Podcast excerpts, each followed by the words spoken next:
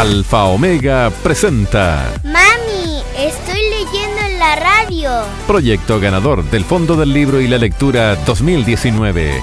Financiado por el Ministerio de las Culturas, las Artes y el Patrimonio. Auspician Red Educativa Municipal de Curicó y Diario La Prensa, el diario de la región del Maule. Lee para ustedes Agustín Enrique Plaza Muñoz, alumno de segundo básico, escuela, bajo los romeros, Molina. La casa de la tortuga. A un niño le regalaron una tortuga chiquitita. Le voy a hacer una casa, dijo el niño. Buscó un cajón y le hizo una puerta adentro, puso pasto verde y un montón de paja. Aquí mi tortuguita va a vivir feliz, pensaba nuestro amigo.